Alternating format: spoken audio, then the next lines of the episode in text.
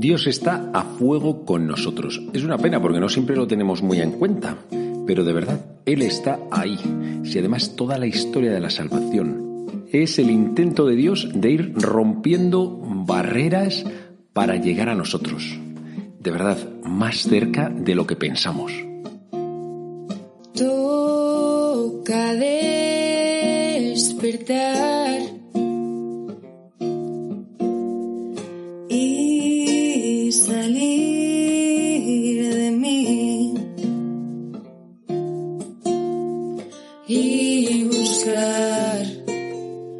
ir más allá. Muy buenos días, yo soy el Padre Joaquín y esto es Al Lío, un podcast para gente despierta que quiere crecer, en el que te hablo de temas de fe, espiritualidad y estilo de vida. Bienvenido, bienvenida, estamos en familia.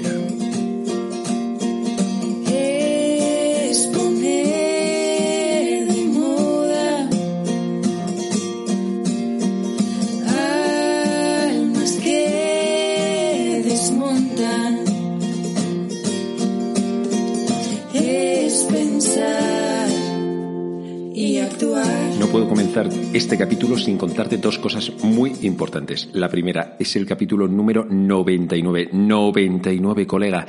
99 semanas que llevo acompañándote.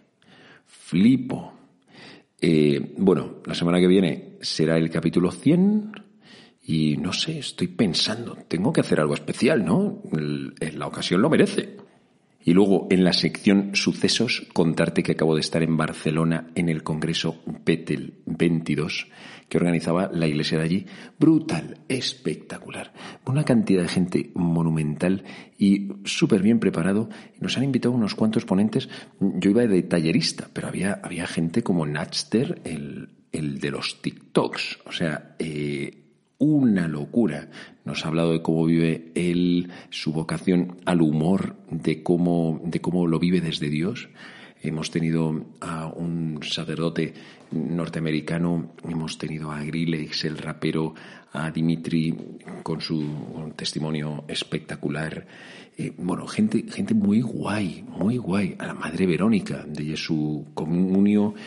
Y bueno, disfrutadísimo. Y hemos adorado y hemos alabado y me encontró con un montón de gente queridísima. ¡Joder, qué maravilla! Te das cuenta de la riqueza que tiene la iglesia.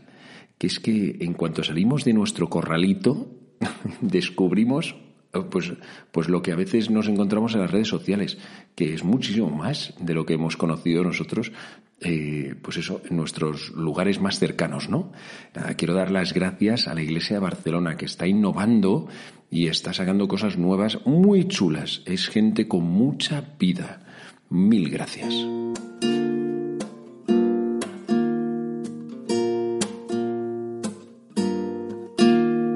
Y yo hoy quería contarte cómo Dios ha querido venir y quedarse con nosotros, pero hasta, hasta nuestras entrañas. Entonces ha habido un par de textos bíblicos que me han dado algo de luz sobre esto. El primero es del libro del Apocalipsis. Ojo que vienen curvas. El libro del Apocalipsis a veces lo interpretamos como un libro que está lleno de calamidades, porque es verdad que aparecen las siete plagas, los jinetes, desastres, anuncios, persecuciones, la bestia, el profeta de la bestia, el bueno, bueno, que uno empieza a leerlo y se puede poner un poco nervioso y a hiperventilar.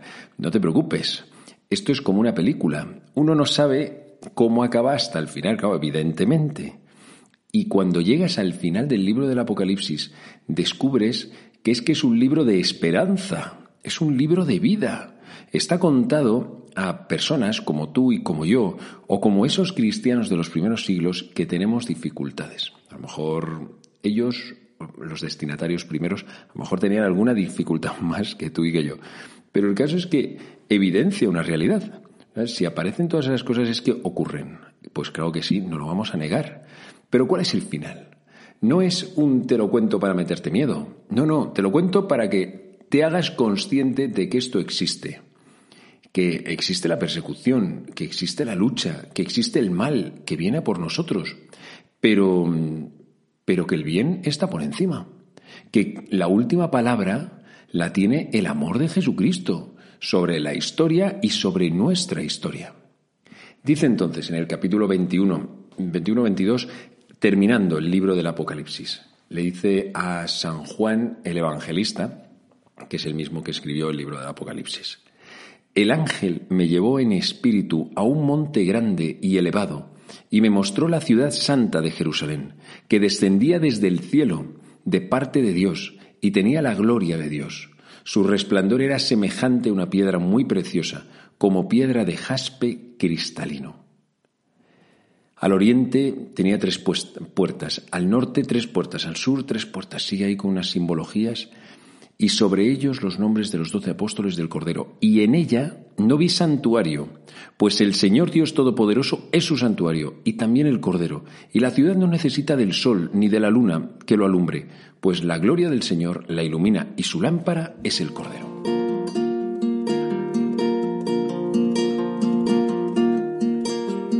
Un espectáculo no está hablando evidentemente de la Jerusalén de Israel, o sea, la ciudad que uno puede ir y visitarla. No está hablando de eso. Está hablando de una Jerusalén que viene del cielo, que está construida, edificada directamente por Dios y que desciende.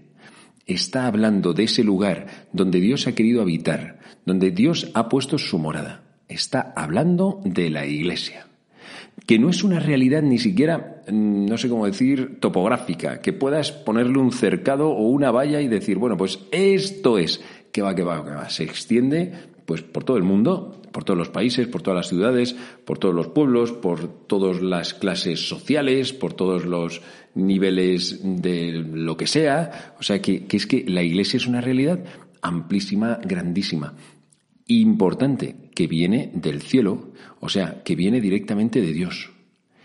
Nos está hablando de cuál es el destino de nuestra vida. Nos está diciendo, bueno, es que el, final es muy elocuente, dice, y en ella no vi santuario, pues el Señor Dios Todopoderoso es su santuario y también el Cordero. Claro, es que es que en el cielo no habrá iglesias. Aún más, en el cielo no habrá sagrarios. Aún más, en el cielo no habrá misas. Claro, ya no habrá sacramentos, ya no hará falta todo eso. Nos decía precisamente Natster en el congreso en el que acabo de estar que a veces nos imaginamos el cielo como si fuese a ser una misa de 24 horas. Claro, sí es verdad que acabas diciendo, pero bueno, es que no me atrae nada la idea de estar en el cielo.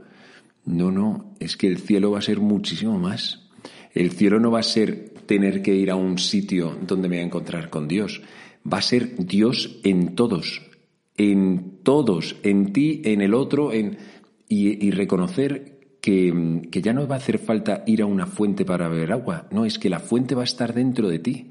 Ya no vi santuario alguno, pues el Señor Dios Todopoderoso es su santuario y también el Cordero. La ciudad no necesita del sol ni de la luna, sigue diciendo, que la alumbre, pues la gloria del Señor la ilumina. Claro, es que esa luz va a estar dentro de nosotros, dentro de cada uno de nuestros corazones. Cuando uno piensa en el cielo, cuando yo me imagino el cielo, me imagino un lugar fundamentalmente de comunión, de conexión, de amor con todos. Y mira que en este tiempo hay gente a la que apreciamos, a la que queremos, que dices, oye, yo a este lo quiero de verdad. No, no, pues no te creas cuando llegues al cielo te vas a dar cuenta de que has amado poco y a pocos. Y que empiezas a amar a otro nivel y en otras dimensiones. Porque el amor empezará a ser verdaderamente universal, algo que nosotros todavía no llegamos a conocer. Y además, amplísimo, enorme. Se cumplirá aquello de amaos unos a otros como yo os he amado. Es que empezaremos a amar como Dios nos ha amado realmente esa es la plenitud que a nosotros nos está esperando en el cielo.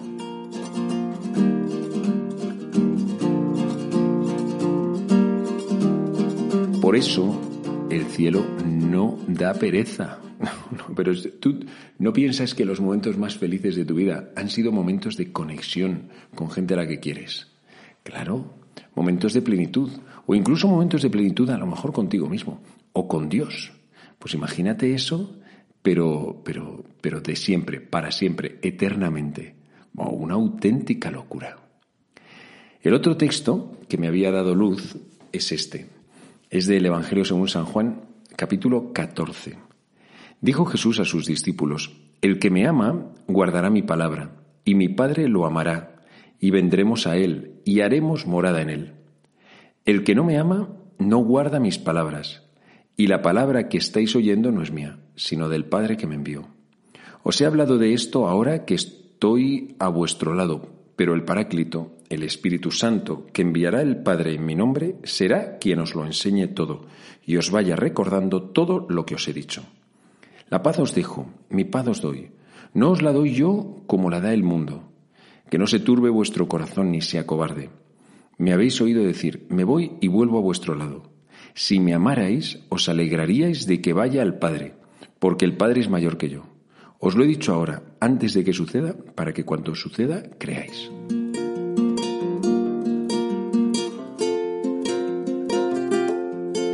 sabes qué cantidad de detalles tiene este texto? Bueno, es que estamos en estos días con el Evangelio según San Juan, que es todo riqueza. Pero es que agárrate que vienen curvas. El que me ama guardará mi palabra, y mi Padre lo amará, y vendremos a él y haremos morada en él. Pero bueno, ¿pero qué es esto? Y haremos morada en él. Es posible que igual que la Jerusalén que viene del cielo, esa nueva Jerusalén que está llena de Dios, nosotros experimentemos a otro nivel algo parecido? O sea, que nosotros, por ser miembros de Cristo, resulta que podamos acoger a Dios y, pueda decir el mismo Jesús, y haremos morada en Él. O sea, ¿es posible que Dios empiece a vivir dentro de ti? Esto es, digo, es una auténtica locura. Se llama técnicamente en teología la inhabitación de la Santísima Trinidad en el alma del creyente que vive en, gracia, o sea, que está en gracia. El, que Dios viva dentro de nosotros. No es una cosa rarísima, esto lo cree la Iglesia desde siempre porque es doctrina, doctrina del Evangelio. Dice también eh, el Nuevo Testamento, Dios es amor y el que vive en el amor permanece en Dios y Dios en él. Dice en Corintios, la primera carta, ¿no sabéis que sois templo de Dios y que el Espíritu de Dios habita en vosotros? El templo de Dios es santo y ese templo sois vosotros. O dice también, ¿o no sabéis que vuestro cuerpo es templo del Espíritu Santo, que está en vosotros, ya habéis recibido de Dios?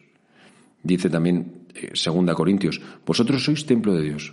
O segunda Timoteo, guarda el buen depósito por la virtud del Espíritu Santo, que mora en nosotros.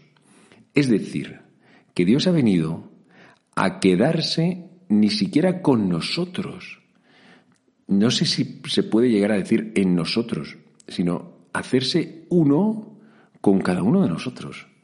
La inhabitación es eso. O sea, es que Dios empieza a vivir dentro de ti y tú también dentro de Dios.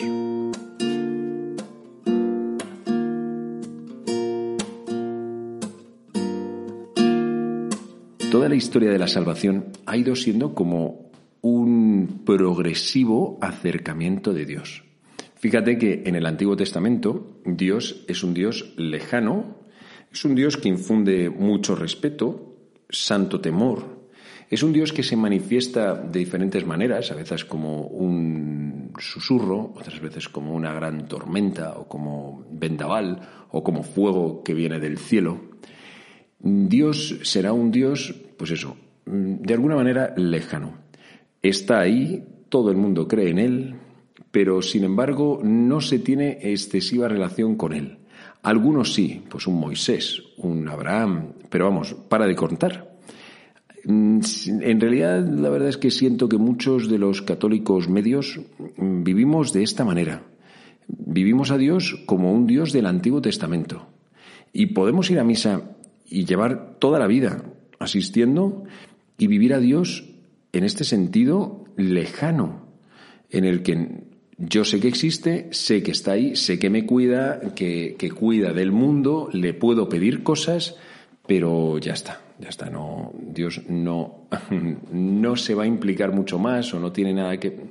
Bueno, sí que tiene que ver con nosotros, ¿no? Pero bueno, yo creo que me explico. El segundo modo es el que viene después de la encarnación y que duró esos más o menos 33 años en los que Jesús en vida mortal estuvo con nosotros. Dios, Dios rompe una distancia. Es verdad que a Jesús no se le reconocía inmediatamente como Dios, pero él empezó a habitar en medio de nosotros. El verbo de Dios hizo carne, habitó con nosotros, habitó en medio de su pueblo y habitó en medio de nosotros. Un gran regalazo. Claro, de eso pues fueron muy poquitos los que llegaron a verle. Y, bueno, no estaba mal. Y a veces incluso podemos anhelar ese modo de presencia de Jesús. Pero en realidad tampoco es que sea la panacea, o sea que, tiene también sus límites temporales y, de, y espaciales, de espacio, ¿no? locales, de distancia. Quiero decir que si yo hubiese nacido hace dos mil años, lo más probable, lo, bueno, con toda probabilidad, no habría conocido a Jesús.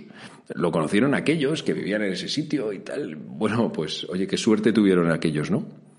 Pero no ese es el modo en el que Jesús ha querido quedarse en medio del pueblo, en medio de los hombres. Después de su muerte y de su resurrección, hay una etapa más, como un nuevo paso. Y es que Jesús se estuvo apareciendo durante 40 días, pero en un ahora me veis y luego ya no me veis, y luego me volveréis a ver. Va y viene, en plan sorpresa. Y de hecho, bueno, pues así ocurre. Cada vez que se aparece a alguien en esos 40 días de la resurrección, eh, se mueren de la sorpresa y de la alegría. Los apóstoles, María Magdalena, los, los de Maús, cuando están en Galilea al pie, vamos a las orillas del lago de Genesaret. Es una continua sorpresa lo que, lo que experimentan. Pero acuérdate de esas palabras que le dice Jesús a María Magdalena cuando quiere abrazarlo. Dice, María, no me abraces, no me retengas, no me toques, porque todavía no he subido a mi Padre. Quiero decir que no me puedes retener. Es que no es este el modo definitivo. Oye, qué bien, ¿no? Pero volvemos un poco a lo mismo. Jesús aparece y viene y está y tal, y, y ya no y vuelve a no estar. Después de la ascensión y de la venida del Espíritu Santo, Jesús empieza a habitar en su iglesia y empieza esa inhabitación en medio de nosotros. En primer lugar, por el bautismo y en segundo lugar, se ve fortalecido, reafirmado, crece y, custodia la Eucaristía. Porque cada vez que recibimos a Jesús, es que es el mismo Dios. Dios Trinidad, no solamente Jesús, también el Padre y el Espíritu Santo, porque todos eh, viven en, perdona que lo diga así, en pack. Siempre están juntos, siempre están unidos. Donde está uno, están los otros. Eso se llama la perijoresis, que es, que es la, bueno, pues esa presencia, cuando cada uno de, de, las tres divinas personas está en un lugar, las otras dos están también presentes, ¿no? No es una independientemente de las demás, siempre hay un trabajo en equipo, pero además de presencia, de estar ahí. Este, este último modo de presencia de Jesús en el alma del creyente es una auténtica locura. Me gustaría que pudiésemos por un momento tomar conciencia, que te des cuenta de que este es el mayor de todos los regalos que has podido recibir en toda tu vida. Y mira que si a lo mejor te hubieses tenido la oportunidad en algún momento de todos los años que tienes de haberte encontrado con la persona a la que más has admirado en la vida, lo recordarías y dirías, oh, pues tal, pues aquella tarde esa persona pasó delante de mí, me miró, mm, compartimos unas palabras. Si eso lo guardarías en el corazón, ¿cómo no será esto? Es que no es que te hayas encontrado con Jesús y un día y puedas decir, oye, yo lo he conocido. No, es que Jesús vive dentro de ti. Esto, esto es transformador. Esto cambia toda la vida. Ya no es solamente lo que os he contado un montón de veces de tener un encuentro con Cristo, es que Él empiece a vivir dentro de ti, en ti. Bomba.